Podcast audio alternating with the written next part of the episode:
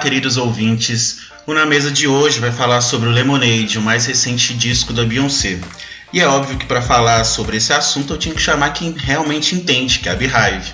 Então vamos conhecer a formação. Josi Ramos é stylist e estudante de jornalismo. No seu blog e na página do Facebook, ela mostra seus looks, seus penteados e fala também sobre a vida. E ela define o Lemonade como épico.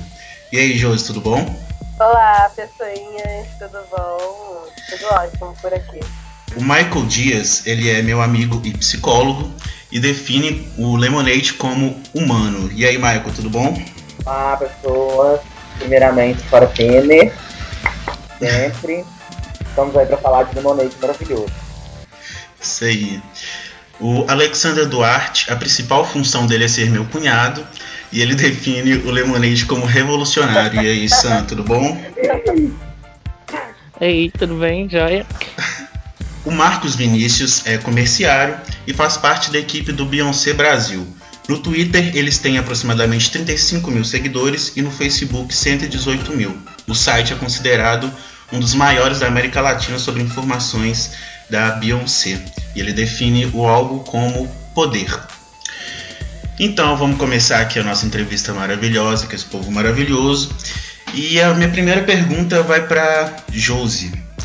É, lá no seu site eu vi que você diz que é cantora, bailarina, um monte de coisa maravilhosa. Isso tudo é muito inspirado na Beyoncé. Você vê nela uma fonte de inspiração maior do que qualquer outra? Sim, com certeza, porque eu acho que, na verdade, para a maioria dos artistas, todo mundo que gosta de arte, gosta de dança, que gosta de música, tem ela como uma referência enorme, porque ela mostra que é possível você, tudo que você tudo que você sonhou ser, é possível você conseguir e conseguir é, ser com excelência. Então ela com certeza é tipo, uma grande inspiração mesmo. Não só por é, mostrar que eu posso fazer, mas mostrar que eu posso fazer tudo que eu sempre sonhei e fazer muito bem. Massa. Com certeza sim. E o fato dela ser uma artista negra, é, obviamente mulher, isso também isso, isso tem, tem um peso maior é, quando você viu nela, você por acaso achou uma identificação que você não via em outras artistas do, do gênero? Sim, com certeza. É, representatividade que eu vejo nela é muito nossa, foi muito importante para mim desde sempre, porque é, é muito fácil botar uma, é, botar uma branca que, que às vezes não é tão boa cantando, não é tão boa dançando, e as pessoas exaltam muito, e eu nunca entendi isso, sabe? E você vê uma mulher negra que realmente é boa em tudo que faz, tipo assim. Fala, cara, é, ela tá ali, ela existe, ela tá me representando ali. Porque é isso que acontece muitas vezes, né? Que nós negros sabemos tantas coisas, mas quando vem uma pessoa branca e faz mais ou menos, acaba sendo mais exaltado que a gente. Então, assim, nela, a representatividade é, tipo assim, absurdamente importante e real na, na minha vida. Uhum. Sim. Na, na, numa leitura, aliás, em várias leituras que eu fiz de, de resenhas e, enfim, resumos sobre o álbum, eles falam muito que o álbum é sobre uh, situações do, do, relacionamento dela com o Jay-Z. Você consegue é, ver o álbum tão com, com, essa com essa influência tão forte do relacionamento dela? Você acha que esse realmente é o grande assunto do álbum? Olha, eu vou ser muito sincera.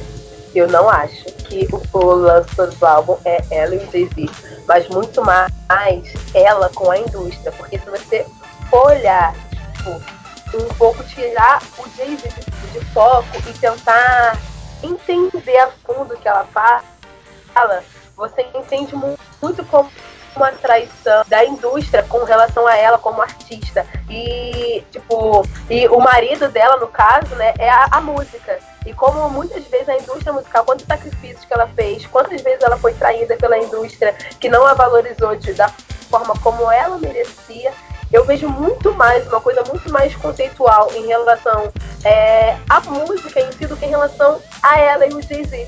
Eu acho que o foco não é esse. E, tipo, mas não sei, esse, é isso é o que eu acho, né? Até porque ele, ele tá ali o tempo todo com ela e a forma como ela critica tanto o marido eu acho que nesse caso o marido não é o Jay-Z. Pode ser, mas assim, isso é, é a minha concepção, que não é, não é focado no, no homem, o homem ali não é o Jay-Z, na minha concepção.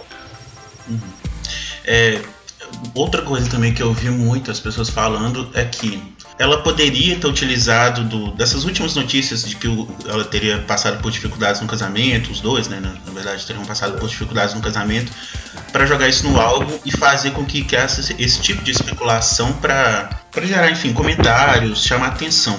Você acredita que ela pode realmente ter, ter utilizado é, isso como metáfora, então, para falar, na verdade, sobre a indústria e não, na verdade, exatamente sobre ela e o, e o relacionamento dela. É isso? Isso, isso é que eu acredito, que foi uma metáfora. Até porque é, ela, tipo, ela é uma pessoa muito inteligente, não só ela, como uma equipe, porque esse álbum, é, é, ela é assim incrível, mas assim, tem toda uma equipe por trás desse álbum.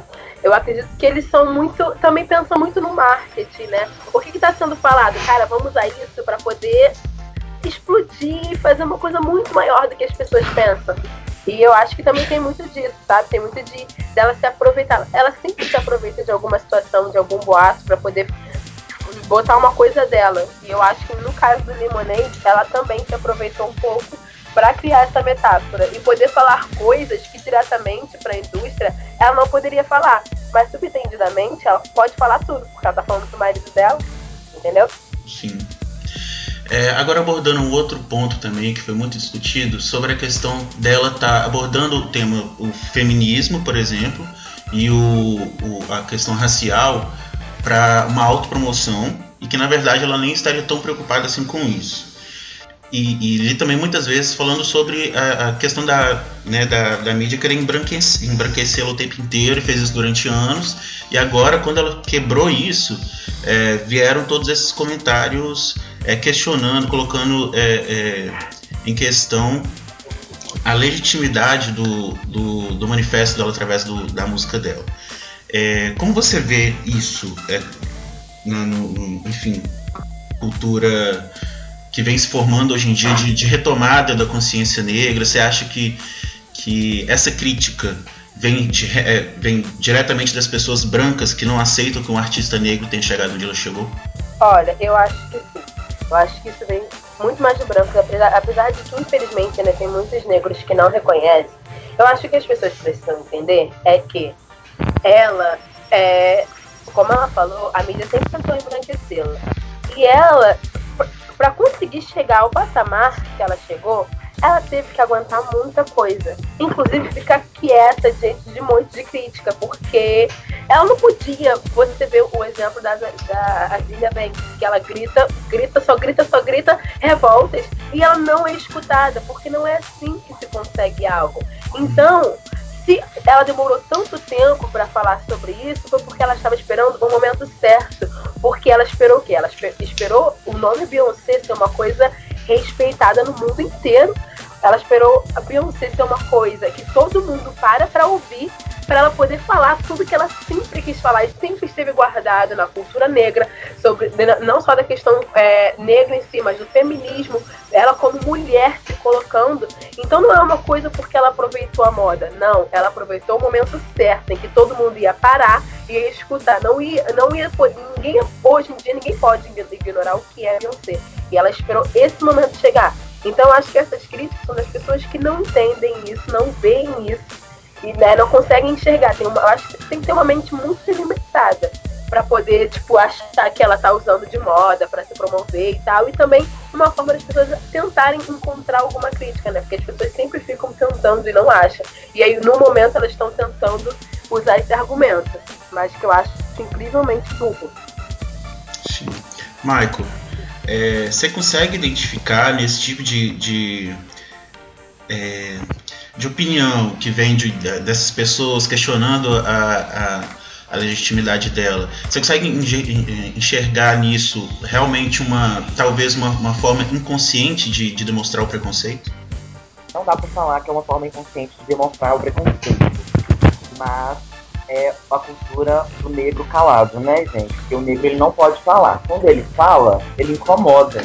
E, e essa cultura essa cultura ela está estabelecida na nossa sociedade desde sempre. E a gente pode fazer uma analogia aí de uma forma histórica, é, fazendo um retrocesso aí que está acontecendo no nosso país hoje, a 64, que tinha a questão da censura, que a mídia não podia falar. Então, hoje, a mídia ela é seletiva, entendeu? Algumas pessoas têm voz e outras não. Enquanto a Beyoncé teve voz para representar os Estados Unidos como uma cantora de sucesso, que está dentro lá da Casa Branca, que é uma influência para os Estados Unidos, para a potência dos Estados Unidos, todos é, é, é, colocaram ela no patamar de Queen Bee. Agora que ela está colocando no gueto, ela está representando o gueto, ela está representando a negritude. Então, isso é questionado. Por quê? Simplesmente porque ela, é, porque ela é negra. A gente pode é, fazer uma busca na internet, a gente vê aí é, pessoas é, é, não dando legitimidade para essa atitude de representatividade que ela está tendo, porque, por exemplo, ela é uma mulher que é rica, mas antes de ser rica, ela é negra, gente. E a mulher, e é isso que faz com que o Lemonade, na minha concepção, seja humano, porque ela pode ser uma mulher rica, poderosa, com aquele, com aquele poder, a postura do poder, uma mulher desejada, mas mesmo sendo negra, ela é negligenciada. Entendeu? Então, essa forma de pensamento das pessoas é, quererem é, não legitimar o manifesto dela é uma forma de negligenciar também uhum. a fala do negro. Entendi. Então você nem vê isso como uma forma, é, vamos dizer, de um preconceito que a pessoa não percebe que ela está tendo. Você acha que é uma coisa bem é, escancarada mesmo, assim. É tipo.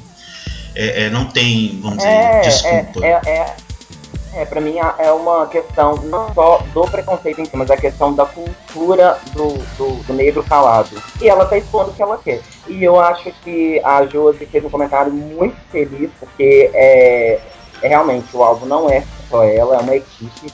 Mas a gente também tem que pensar que é um histórico. Ela conquistou um posicionamento de respeito, entendeu? E nisso ela tá, ela tá sabendo usar o nome dela agora. Ela tá dando representatividade. Alguns falam que é tardio, mas eu acho que a luta nunca é tarde. Nunca é tarde. Entendeu? E a luta dela não pode ser desmerecida porque ela é rica ou porque ela nunca falou disso antes. Ou porque a gente tem uma ideia de uma Beyoncé da mídia que embranqueceu ela durante muito tempo.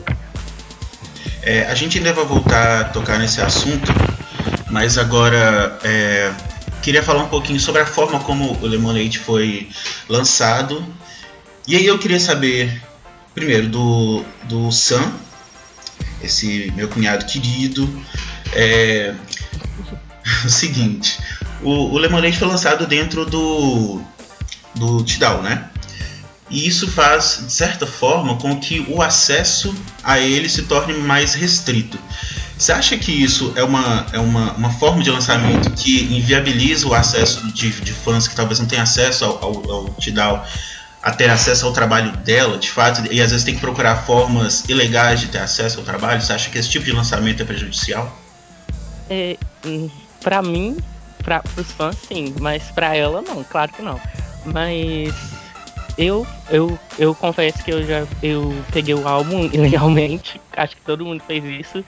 Mas para sim, para os fãs eu acho que sim é, é uma forma de, como você disse, é, limita o acesso aos fãs que não têm condição para ter o acesso é, é, ao trabalho dela. Os fãs, na, nas discussões que devem acontecer em grupos de Facebook, enfim, eles demonstram essa insatisfação bem claramente? Ou você acha que por talvez serem fãs é, muito. Uh, intensos, vamos dizer assim, eles, eles não conseguem nem é, criticar essa questão, mesmo que eles achem isso uma forma de limitar o acesso deles ao trabalho dela. Sim. Os, na verdade, os fãs da Beyoncé, eles nunca vão criticar. Eu não critico, eu não entro na internet para criticar qualquer coisa que ela faça. O que é, acho que quem critica mesmo são as pessoas de fora, os fãs de outras cantoras, porque é, nessa guerra de cantoras pop, é, é uma os fãs atacam a cantora dos outros. Então, quem critica são os cantores, é, os fãs das cantoras, das outras cantoras. Os fãs da Beyoncé não criticam, mesmo eles achando errado. Eu não critico. Entendi. E Marcos, é, lá no site, enfim, e também na página do Facebook, você consegue perceber isso também, essa dificuldade? Você acha que o que por, por, por ser tão limitado o acesso, você acha que os fãs procuram mais intensamente uma forma ilegal de, de ter acesso ao álbum? Não, sim, verdade. É, lá no site, ou até mesmo lá no Facebook, né, o pessoal fala bastante do dessa forma assim, do Tidal, né, de, de ele ser muito privado e tal, as pessoas procuram realmente outros meios. Mas assim, não nem, nem que nem defendendo né, o aplicativo, mas ele dá três meses de graça. Então, infelizmente não dá para saber como a Bey vai lançar um álbum ou quando, né? Mas né, você tem uma noção que você pode esperar e, e, e ter esses três meses, mas sempre, né, nesses três meses tem o, o físico, né? Então você não acaba sendo tão prejudicial, até mesmo porque são três meses de graça. Então, pode vir três meses de graça e acaba também te ajudando, né, no álbum, na, nas posições, né, nos charts, uhum. essas coisas, assim. E, e, e, rola muito, sim, muita piadinha mesmo com, pelo fato de ser do Jay-Z, né, falar que ele é oportunista, que ele tá, tá querendo, né, mais dinheiro e tal, mas sim, eu particularmente já tive o, né, o Tidal e eu achei ele muito bom, uma, uma plataforma muito boa. Mas, assim, tipo, também já tive é, é, uma forma legal de baixar o álbum, não, não, não, não, vou falar que não, né? Mas também comprei o álbum físico e tal. Uhum. Então, assim, é, é uma discussão assim bem complicada. O pessoal que é muito a favor, outros são bastante contra. E... é complicado. Entendi. E, e, a própria forma como ela lançou o, o, anterior ao Lemonade, né? E agora o próprio Lemonade, essa forma de ser surpresa e lançar é, o álbum visual, enfim, muita informação junta. Isso faz com que vocês, a equipe do site, fique muito, é, vocês fiquem muito apreensivos e façam plantões virando noites esperando alguma informação e o lançamento em si. Isso interfere diretamente na forma com que vocês trabalham no site? Sim, sim, né? Assim, eu não digo nem só pela equipe, mas eu digo também pela toda a Beehive, né? Porque quando fala Beyoncé, entrou no estúdio, Beyoncé tá tirando foto, ninguém dorme. Ninguém dorme, que, pode... que pode ser qualquer momento. Então, realmente, assim, a cobrança fica maior né, do pessoal da equipe, né? Negócio de, tipo, ah, é, fica um tal horário, outro fica no outro, então 24 horas, que pode sair a qualquer momento. E o pessoal cobra muito. Tipo, saiu um trecho de alguma coisa cadê a tradução? Cadê não sei o que lá? Cadê o vídeo disso aqui? O pessoal cobra muito. Então, assim, é, é uma responsabilidade muito grande, entendeu? É, bem, bem, bem complicado mesmo. Pessoal da, pessoa da Beehive, eles são muito, assim, é, exige, exige, desculpa, gente, que eu uso aparelho. Né? São muito. É, tá complicado aqui. Obrigado, gente. É, então eles pedem cobram bastante, né, da, da gente, assim, a, a, seja tudo muito rápido, muito, muito, muito rápido. Uhum. É, Sam, seguinte, uhum. é, tá, também ainda procurando sobre a Beyoncé, eu vi que tem gente comentando que ela não está divulgando, pelo menos não de forma convencional, Lemonade. Enfim, ela não, tem, não faz muitas participações em programas e rádio, enfim. É, vocês sentem falta de uma divulgação é, dessa forma, mas é, vamos dizer uh, lançou um single, depois vai ter um clipe novo e assim vai. Porque quando ela, como ela lançou o, o, o Beyoncé e agora lançou o Lemonade com todos os clipes já prontos, você sentem falta de, de ter aquela emoção de ter uma novidade a cada single lançado, enfim? Eu não sinto falta nenhuma. Na verdade, eu passei a amar mais a Beyoncé é, a partir do momento que ela parou de ser comercial. Ela começou a uhum. fazer música ela não ela parou de fazer música para as pessoas e começou a fazer o que ela gosta, entendeu? Então, Sim. quem realmente gosta e gostar do trabalho, vai atrás e vai procurar. E então, a partir do momento que ela parou de ser comercial, eu gostei, eu gostei mais dela, comecei a, a admirar mais ainda. Entendi.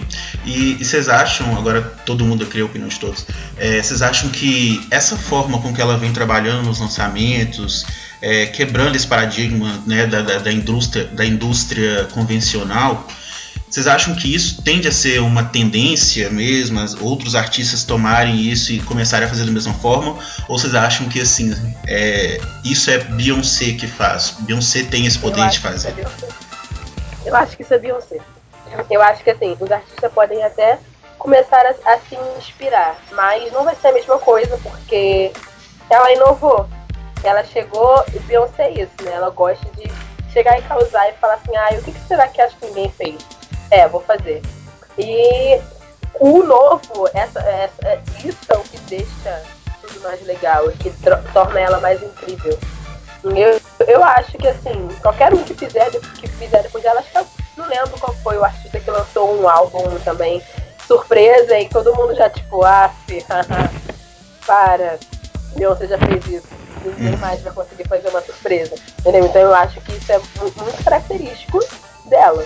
As pessoas podem fazer claramente, nada se cria, né, gente? Uhum. Mas acho que não vai ter o mesmo impacto como ela conseguiu fazer. Essa é a minha opinião.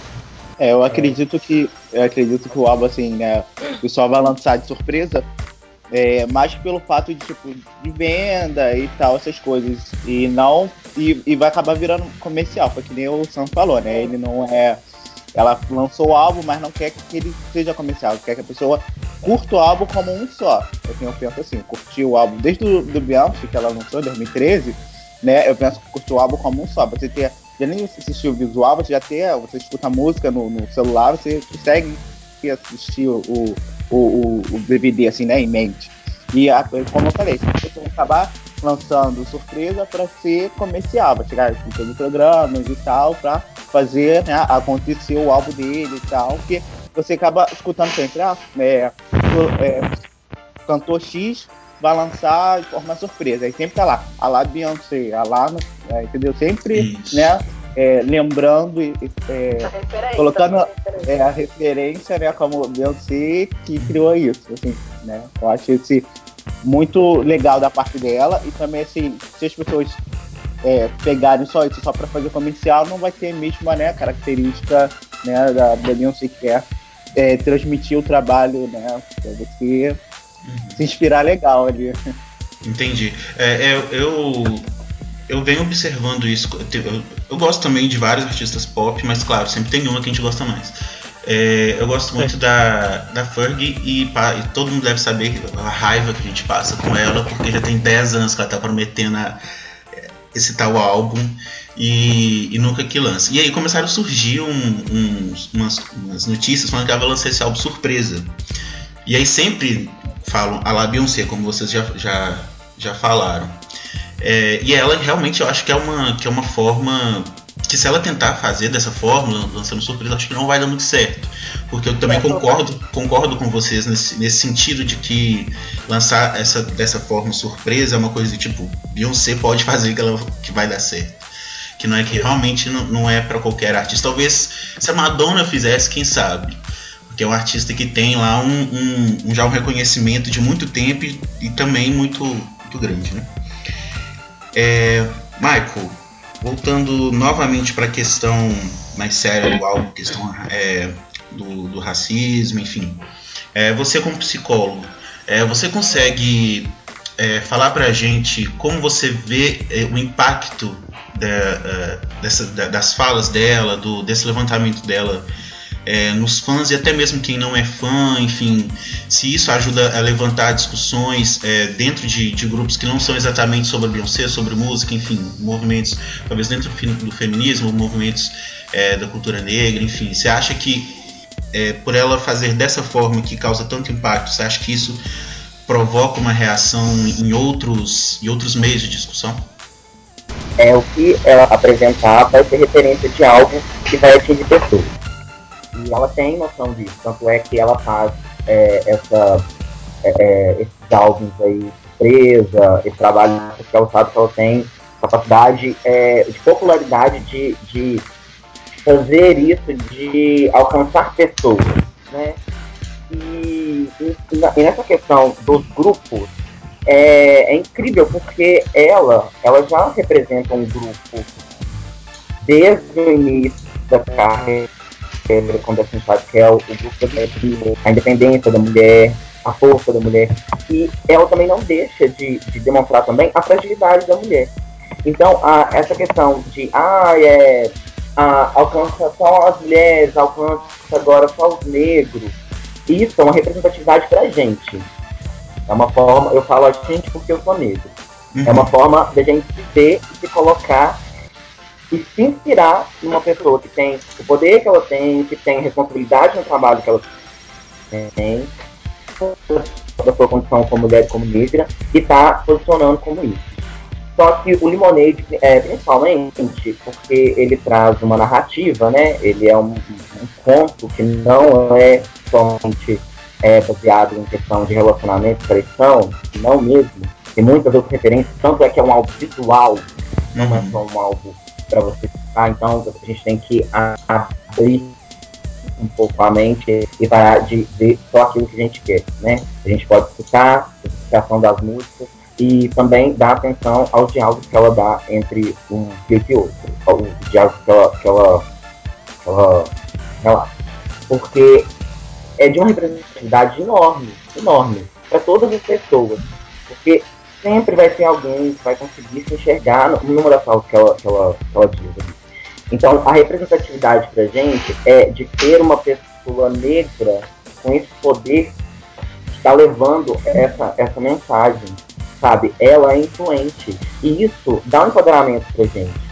Porque, igual como eu disse, a gente tem uma cultura do negro subalterno entendeu? Então a gente vendo uma mulher negra que está no topo do mundo, que isso que ela está agora, nesse momento.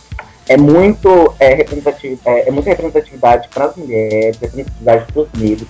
É, eu, eu sinto que não, não só com o trabalho dela, mas de um tempo para cá a gente está tá tendo uma revolução de orgulho negro, sabe? De orgulho do cabelo, afro, de orgulho da pele. E isso é muito bom a gente ver pessoas grandes lá reforçando isso. Porque é pessoas grandes assim que vão diminuir o preconceito.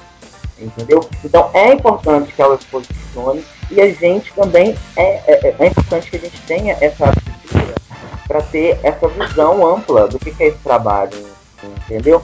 Uma visão de não só da representatividade negra, mas da representatividade humana, sabe? É uma mulher que no, no Lemonade ela demonstra é, que mesmo ela sendo perfeita, porque essa é a imagem que a gente tem, ou a imagem que ela passa para a mídia, né? A, a, mídia reporta muito dessa perfeição da Beyoncé.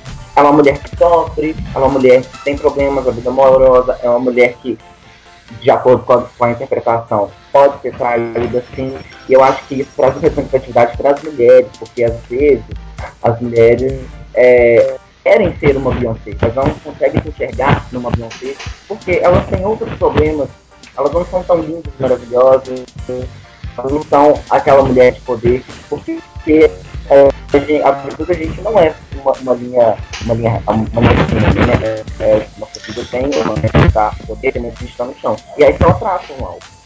E ela trata, e ela trata, melhor ainda, que eu acho interessante, ela trata que isso não é um problema, que a gente tem que se, se enxergar como pessoa de momentos felizes, momentos tristes, e isso não é problema para ninguém. Sim. Josi, é, ele falou muito de, da questão de mulheres é, se enxergarem nela. Você também vê, vê, dessa forma? Sim, eu acho que é, é, super importante, até mesmo no caso dela, como feminista, ela abordar as, as falhas tipo, como ser humano e ela também abordar o, até mesmo o perdão de uma traição. Porque é muito assim, ah, eu sou autossuficiente, nossa, eu nunca vou perdoar. Não, cara, se você ama, você faz o que você quiser, você quer perdoar, você pode perdoar e você não vai ser julgada por isso. Então você como mulher, tipo, é, eu como mulher e feminista, vi muito, muito isso, isso muito forte nela, dela mostrando que assim, cara, você realmente pode ser o que você quiser, você pode fazer o que você quiser em qualquer situação. Você tem o direito de você ficar triste, você tem o direito de se estressar, você tem o direito de você ser louca, ciumenta. Você pode também, porque você é mulher e isso faz parte da gente. Então, assim, foi muito importante ver, ver vê-la como uma mulher que também passa pelas mesmas situações que qualquer uma pessoa passa. É, as mesmas tristezas e os mesmos, mesmos conflitos psicológicos, isso não vai interferir em nada. Entendeu? Isso não, não, não, não, ela ser, tipo, sendo ou não, né, traída e perdoando, não, não torna ela menos feminista ou não torna ela é, menos poderosa. Não. Ela, isso pode acontecer nos meus casos que não vai interferir no poder que ela tem, no poder feminino dela, no poder é, Beyoncé que ela tem sabe? Então, assim, isso, eu achei que isso foi muito importante pra, pra qualquer mulher, sabe? Pra qualquer mulher, até mesmo as, mulheres é, até se comentaram falando, caramba, isso é normal, até, até Beyoncé, é o poder do mundo, até ela pode ser traída e até ela pode perdoar. Nossa, eu acho que isso não é nem o fim do mundo para mim. E isso fez com que as mulheres repensassem sobre muitas coisas, sabe? Porque muitas coisas são tratadas como o fim do mundo que não são. Isso é a vida, as coisas acontecem. E basta a gente saber como que a gente vai levar isso pra frente. E eu acho que ela ensinou muito, muito pra gente nesse álbum. Esse foi realmente uma lição. Ótimo. É, Marcos, é, você vê acontecendo muito esse tipo de discussão é, entre o, o, pessoal lá do grupo de vocês lá no Facebook, o, o grupo relacionado ao, ao, ao, site. Vocês veem que, que isso realmente é um tema recorrente? É, são levantadas essas discussões é, com muita frequência? Sim, o pessoal fala né, bastante, foca muito no, no quesito traição e tal. E eu acho que assim, acima de tudo, né, tudo que o Abo quer resumir, ou então até mesmo que a Júlia falou, ela, acima de tudo, ela é humana. Então, tudo pode acontecer tanto com ela como com, né, com pessoa e tal. E assim, tipo, aí a discussão foca muito nesse negócio né, da traição do Divi e tal. Mas a gente sabe que, que não é, né? Ou então pode ser, mas se foi como a Josi também já abordou até um pouco antes. Se ela fosse falar, ia falar no quarto com ele, numa sala, num jantar, entendeu?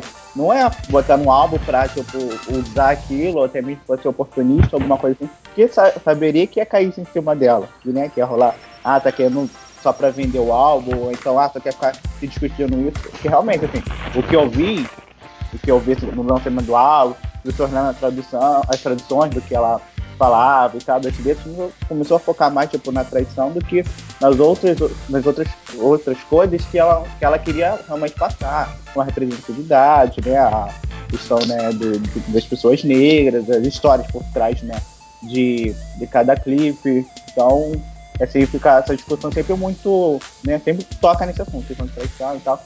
E outras não, fala que não tem nada a ver com isso. E, e é isso aí. Entendi. É, então realmente todos concordam com essa com esse impacto que a Beyoncé causa com esse assunto e por, por, ela ser ela, né, gente? Ela por si só já causa muito impacto. E aí, eu sei que esse meu cunhado querido que tá aqui com a gente, ele tem uma história bem engraçada sobre o impacto que Beyoncé causou nele no show. Sam, conta essa história pra gente. Tá bom. É, então, eu cheguei lá no show bem cedo, 6 horas da manhã na verdade, fiquei lá na fila. Eu fiquei tão nervoso que eu não comi nada e fui para dentro do estádio. Eu fiquei bem perto da grade, mas aí como tava demorando demais para começar o show, estava é, muito apertado, muito abafado, aí eu desmaiei. Eu desmaiei e eu, ainda graças a Deus tava muito cheio, eu acabei não caindo no chão. Eu fiquei meio que carregado pelas pessoas. Aí quando uma pessoa viu que eu estava desmaiado, ela me levantou na multidão. Aí eu fui carregado pela multidão até lá atrás. Fui carregado até lá atrás, saí da frente de onde eu tava, fui até lá atrás. Fui, aí um socorrista me pegou e me, me ajudou, né? Aí nesse meio tempo que eu tava sendo ajudado, aí o show começou. Aí eu escutei ela entrando. Aí eu escutei ela entrando, e o socorrista falou assim: é, espera só um pouquinho pra você voltar lá pro povo. Eu falei assim: não, me larga, eu não, eu não vou esperar nada, não. Eu queria ver o show. Eu tava desmaiado, mas eu queria entrar lá e ver ela. E eu saí empurrando todo mundo, saí batendo na cabeça de todo mundo. Eu não fiquei no mesmo lugar que eu tava antes, mas foi uma distância razoável e deu pra ver bastante o show, mas eu devia ter comido antes. Sim, e aí eu, eu não ia desmaiar. Entendi. Isso eu acho que. É, inclusive aqui no programa, um outro episódio, a gente falou sobre fãs que não tem limite. É. tá aí você pra mostrar pra gente um fã que não tem muito limite. É, gente, Beyoncé é maravilhosa, todo mundo concorda, mas nessa, você aí é mais maravilhoso ainda, tem que tomar cuidado com seu corpo. Então vamos ter cuidado com isso. Michael, é, queria saber de você sobre essa questão de, dessa forma com que os fãs é, acabam sendo afetados por, pelo ídolo, dessa forma de idolatria ao extremo. É, fala pra gente um pouquinho como você vê essa, essa, essa super idolatria, é, puxando mais pra, pra questão do psicológico mesmo. Então, gente, é, pra mim é um pouquinho difícil falar somente com psicólogo, porque eu também sou fã. Mas é essa e que é a questão. Tive... eu tive essa experiência de ser fã fanático e foi na, mais na minha adolescência. Então, assim, é, como ela não, ainda não tinha vindo aqui no Brasil, eu ficava mais em busca de informação, internet, música de inteiro. E era realmente louco mesmo. Eu apresentei Beyoncé para muitas pessoas que nem sabiam quem que era, porque na época ela não, não era tão famosa como, como é nos últimos anos. Mas é, eu, eu não consigo falar assim de uma forma geral, porque é, a gente tem essa necessidade de um ídolo. No, no, período da adolescência, que a gente tem essa necessidade de ter alguém que, que representa, que nos representa, que a gente se enxerga, que a gente admira. E isso acaba afetando muito na nossa formação, afetando no sentido de, de ter consequências, né? Então fica é, de uma forma muito pejorativa. Mas é, isso, de certa forma, a gente tem que saber é, lidar, né?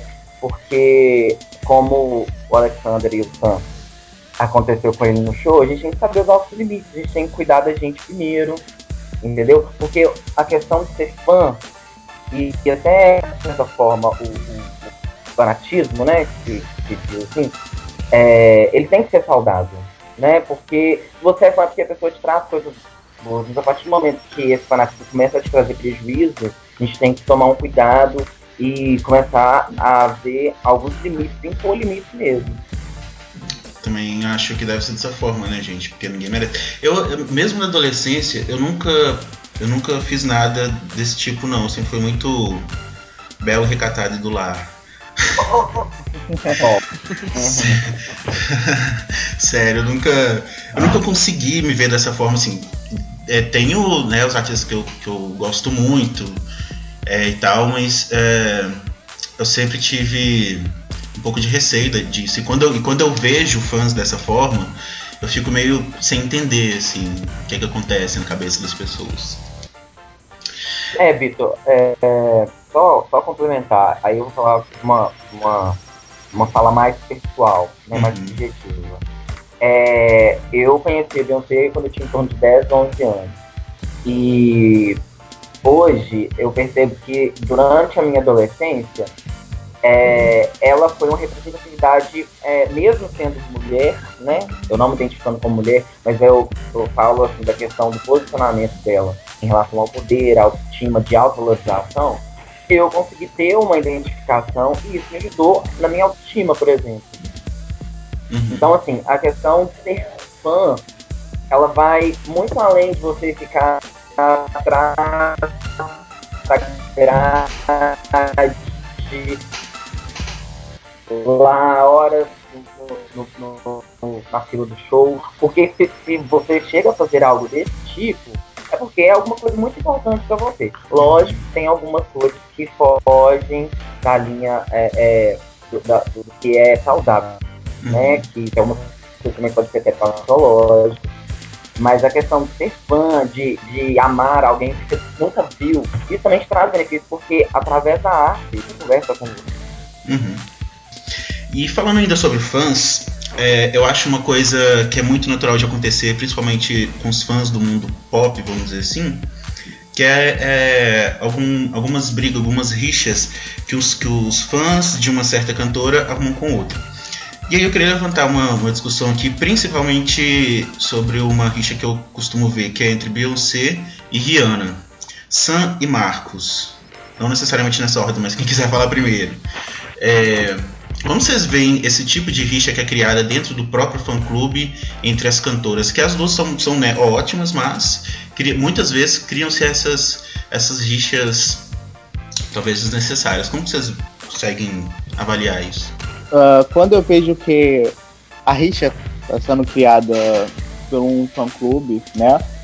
Eu acho assim uma falta de respeito com os fãs, uma falta de respeito com o ídolo né? Porque você tá ali está sendo uma representação, digamos assim, entre aspas, maior, né? Porque quando acontece algum certo evento, é o seu fã-clube que está sendo chamado, é você que vai ganhar uma credencial para você ir para um evento, por exemplo, Rock in Rio, essas coisas assim.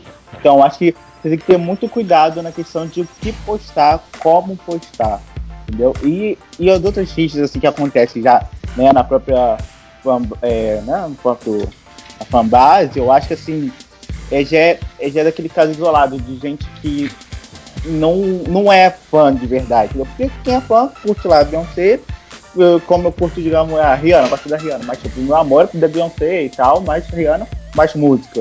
Uh, e, e, e, tem gente que consegue gostar das duas, assim, na mesma proporção. Eu acho que, que assim, é mesmo aquele negócio mesmo, daquele fã isolado, que quer criar confusão, que quer fazer a treta acontecer, quer aparecer, entendeu? Pra ganhar mais PT, pra ganhar mais like numa página.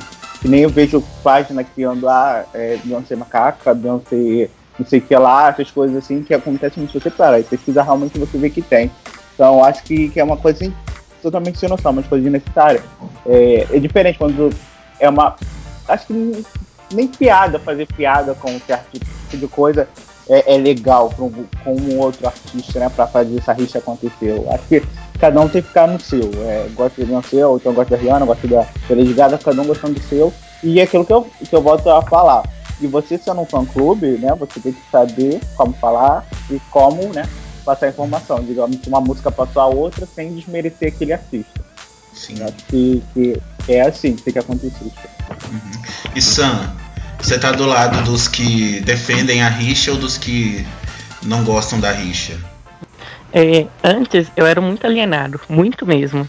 É, eu amo a Rihanna e eu escutava ela tipo meio que escondido, meio que com uma culpa, sendo fã da Beyoncé, eu escutava ela escondido. Aí depois, é, assim como era com a Anitta. Eu, eu vi a Anitta pela primeira vez na televisão, Show das Poderosas. Aí eu entrei na internet, pesquisei tudo sobre ela. Aí depois, quando eu vi no Facebook que tinha uma rixa nos fãs da, da Beyoncé e da Anitta, na verdade, os fãs da Beyoncé que ficam em cima da Anitta, aí eu, tipo, ah, não, não posso mais gostar dela. E parei de gostar. Aí depois que. Não sei, fiquei mais maduro. Aí eu comecei a perceber que não é isso. É, é bem desnecessário, na verdade. Eu posso gostar, de, é, gostar da Beyoncé e curtir outras músicas, sem ser tão alienado como eu era antes. Entendi, isso realmente. Eu quero falar um pouco sobre isso, gente. É, então, é, aí. E aí que eu ia te chamar, porque. E aí já começa. Já puxa também uma outra coisa que é muito discutido dentro de discussões é, feministas, que é a rixa entre mulheres, né? Fala aí que que você, como é que você enxerga isso. Exatamente, cara. As mulheres. É o que a Chimamanda fala no, no, né, no discurso dela de Flawless, né? Nós criamos as mulheres para serem competir, com, se, competirem o tempo todo.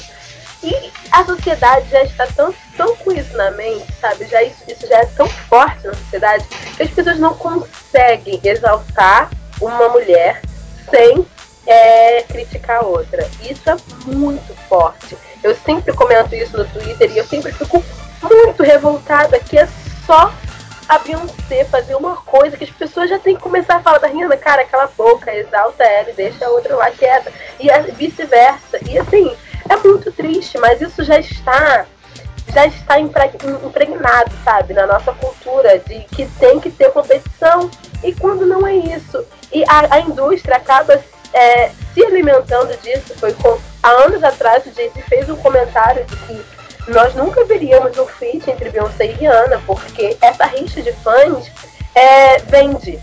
E, uhum. cara, olha, olha que, que ridículo, a que ponto chegar, sabe? Às vezes as mulheres, às vezes as mulheres se admiram, e assim é triste que você. É, isso é tão forte entre os fãs que se as duas tiram uma foto junto, eles já começam a falar, nossa, ela não tá nem rindo, olha, ela não tá nem encostando, olha uhum. isso, ela nem gosta dela. E, e criam algo muito maior, sabe? Muito mais pessoal acham que uma se odeia, se uma passa pela outra e, e não tá rindo, já começa a falar, ah, ah, tá vendo? A cara de nojo dela. E uhum. assim, cara, isso é muito triste mesmo. Eu, eu, eu fico muito revoltada com essas coisas, tipo, muito mesmo. Que é essa coisa de gerar é, a competição. Cara, não.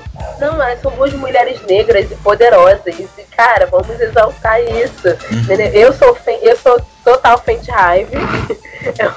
ou Hive ou Binave, não sei, mas eu adoro as duas. E, e não só as duas, eu tenho vários cantores que eu admiro muito.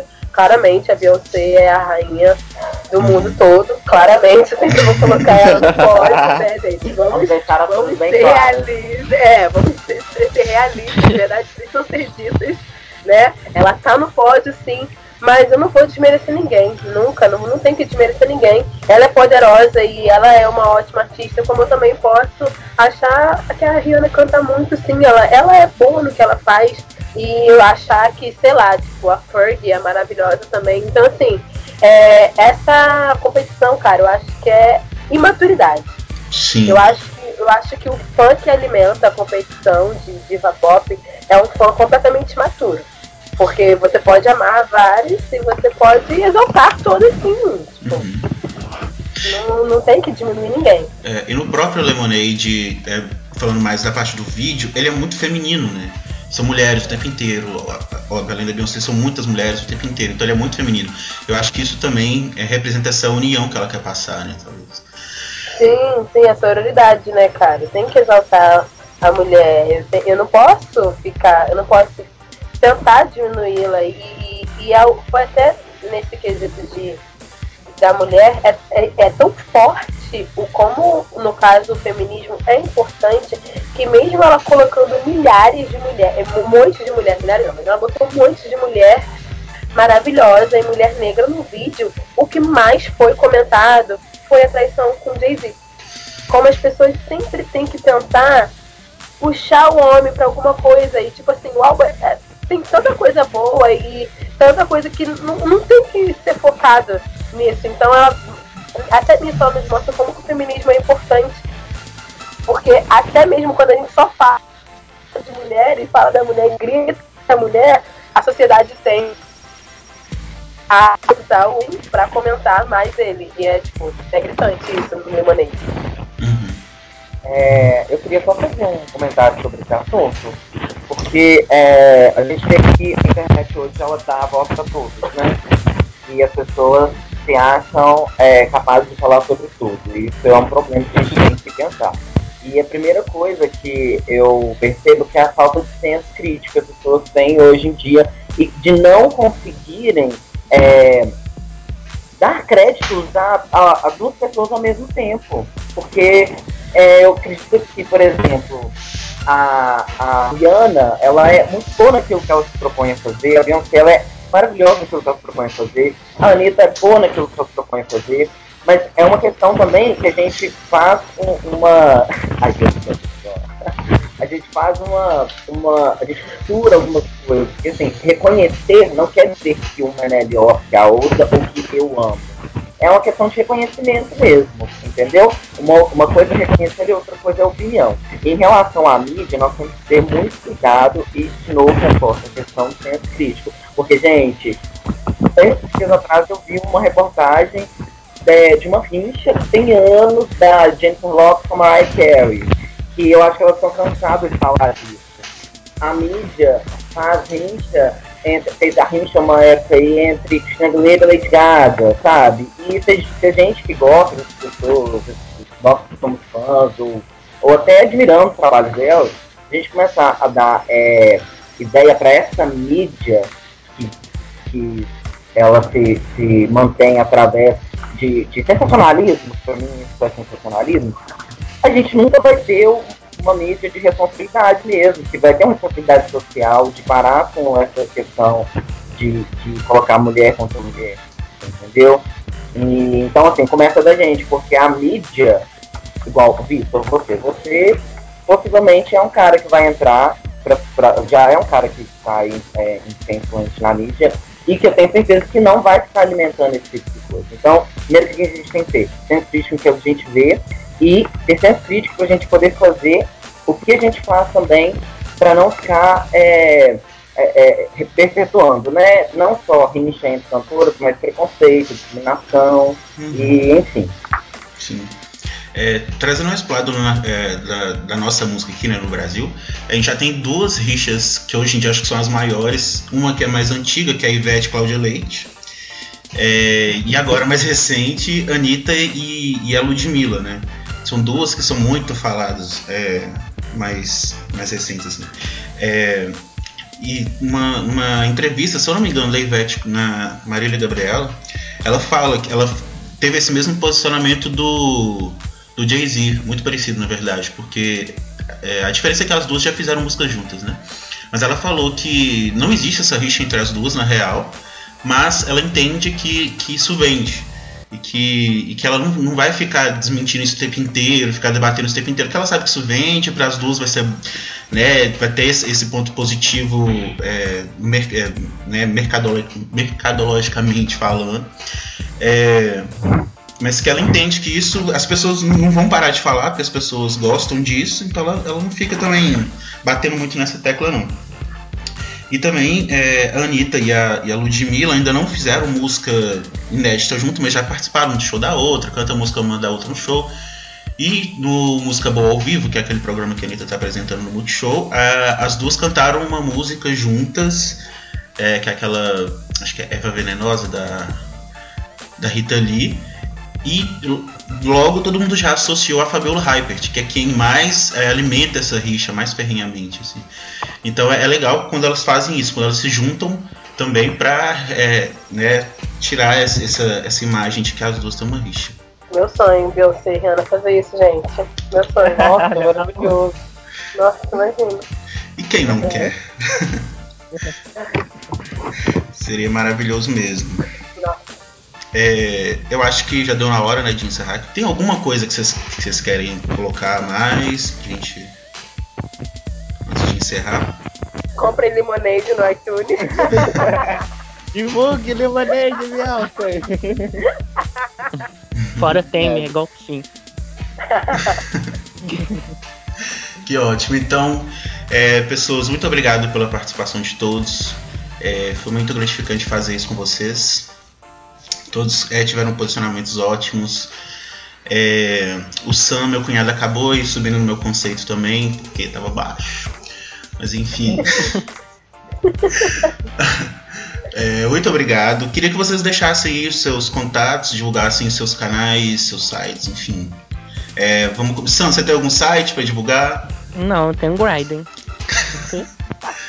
Pode, claro. Tá aberto aí, ó. Tô brincando, eu não tenho. Passa seu número. Deixa aí seu número pra mandar nudes, talvez, quem sabe. Josi, quer deixar seus contatos? Olha, eu vou deixar. É, gente, me sigam no Instagram, que é Josi S. Ramos. Josi com Y, por favor, tá? Josi S. Ramos. E lá no meu Instagram, normalmente, eu sempre falo do meu canal. Eu comecei há pouco tempo um canal no YouTube, onde eu falo sobre diversas coisas, falo de trança, de, de vários assuntos e afins. E aí vocês me sigam no Instagram, que no Instagram tem todas as minhas redes sociais, lá, eu sempre comento. Tá bom. Ok, Michael, quer divulgar suas redes? Primeiro eu quero agradecer ao Vitor pelo convite. É muito gratificante bater um papo com essa galera aí e ver que o pessoal tem um pensamento muito além do que, por exemplo, o álbum representa, e eu tenho certeza que essa visão não é só no trabalho do Beyoncé. Espero mesmo que tenha uma visão ampla, mas, sobretudo, externamente também, que nós precisamos de pessoas que tenham isso, porque nós estamos passando por um momento muito complicado e nós não podemos deixar nos abalar, ok? Principalmente negros, gays, ah, os marginalizados, as minorias. Nós temos que nos unir aí para ter força. E Facebook, Instagram, Michael Dias, M-A-Y-C-O-W, Dias normal, Dias normal. Mamãe foi, foi feliz, né? Colocou um Y W para poder dar uma contraída. Mas é isso, gente. Então, sigam lá no Instagram, me adicionei no Facebook. E é isso. Ok. Beijo para os meninos, foi um prazer Quero só finalizar, foi um prazer conversar com vocês, conhecer Josiane, Marcos, o Sam eu já conhecia, mas hoje eu conheci mais, subiu no meu conceito também. E Vitor tá na vida, né? Beijo ah, pra vocês. Foi um prazer também, vocês lindos, adorei. É, Marcos, pode mandar aí seu, seu recado. Ah, valeu. É, Vitor, muito obrigado pelo convite, pelo contato que você teve né, com o nosso site. É, foi um prazer conhecer todos vocês.